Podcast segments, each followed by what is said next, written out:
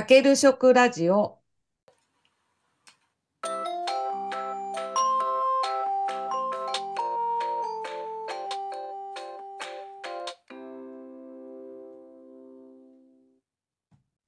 皆さん、こんにちは。大阪ホームクッキングの磯部ゆかです。引き手の岸田園江です。このポッドキャストは30年間大学で食べ物に関する研究と教育に携わってきた元大学教授が食に関する様々な話題を一般の方に分かりやすく紹介するラジオ番組です。醤油の回の3回目です。今回は麹の話と醤油の色の話です。えっと、では、あの次にですね、と醤油の材料には麹を使うということだったんですけれども、この麹の働きについてちょっと話をしたいと思います。はいと醤油の材料に、まあ、醤油麹を使うということだったんですけど、麹っていうのはお酒作りとかにも使われますね。あの、みりんとかね。そんなものにも使われます。で、麹って言っても、あの、うんいろんな種類の麹があって、一番有名なのが、アスペルギルス・オリゼという名前の麹カビです。ちなみに、えっと、私は、もやしもんっていう漫画が好きなんですけど、まあ、これに出てくるオリゼくんというキャラクターが、これが、かわいい。これは主にお酒作りとか。で、醤油作りにも使われますが、醤油の場合はですね、えーアスペルギルス・ソーヤ、大豆のソイですから来てると思いますけど、そのアスペルギルス・ソーヤという麹カビが使われることもあります。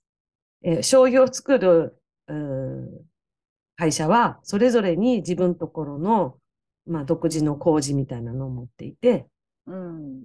まあ、それぞれの働き、はい。まあ、例えば、でんぷんを分解しやすいとか、うん。タンパク質を分解しやすいとか、うん。まあ、そういうものを、まあ、独自のものを持っていて使っているようです。うん。で、まあ、あの、醤油作りの場合は、この麹が大豆のタンパク質を分解してアミノ酸を作り、小麦のでんぷんを分解して糖を作ります。うん。で、このアミノ酸と糖が反応することを、ミラード反応、アミノカルボニル反応と言います。それで、色がなんだ、はい、うん美味しいやつですね。そして、美味しいやつね。はい。うんうん。だから、あの、どんどんどんどんこれは進んでいきますよね。えっと、うん非、非酵素的合併反応と言いますがはい、えっと、うんずーっとほっといたらどんどんどんどん進んでいくので、うんお醤油を買ってきたときに、買ってきたときは、割と薄い茶色なんだけど、うんこう残っていくと最後、すっごい黒くなりますよね。この間、そんちゃんが白味噌が茶色くなってましたね。そう。あの、うちの新品で置いてた白味噌が、一一年、一年も経ってないね。半年ぐらいで赤味噌になりました。それは、えっと、常温で、常温ですね。ああ。なんか冷蔵庫に入れとくと1年ぐらいは、まだうん。ちゃんと白味噌の色してますけどね。うん。あの、うん使い、使ってる途中の白味噌は冷蔵庫に入れてたので、うんずっと白味噌のままで、うん。で、新品で未開封だったので、室温に置いてた白味噌は、使おうと思ってみたらびっくり。赤味噌になってました。ということは、醤油もペットボトルに入れとっても、常温でずっと置いとくとやっぱり色が濃くなるんや。うん。あの、うちなんかは使う量が少ないから結構大瓶で買っちゃうと、うん。なんか、長期間あるんだけど、大概室温で置いてて、うん。夏なんかは特にどんどん色が濃くなってくうるし、ん。やっぱり温度うん、匂いも変わってくるし、うんうんで、あの、最近流行りの空気に触れない、えー容器の醤油？うん。あれだとやっぱり匂いは変わりにくいっていう気はしますね。うん。うん、ということはやっぱり酸素も関係があるってこと？そうだよね。うん。うん確かに。空気がないと、あんまり匂いとか色とかは変わらない気がするけど、うん、感覚的にね。うん、あ、その、今、えっと、ちょうどその、ボトルの話が出たので、はいはい。あのボトルに入ってるのは生醤油でしょ。うんと、多分、生醤油が多いと思うんですよ。うんうん。で、その生醤油と普通の醤油はどう違うのかという話をうん。すると、生醤油っていうのは火入れがされてないんですよね。はい。えっと、だからお醤油って、えーまあ6ヶ月以上熟成すると濃い口醤油だと出来上がるんですが、これを絞って、絞った後を木揚げ醤油って言います。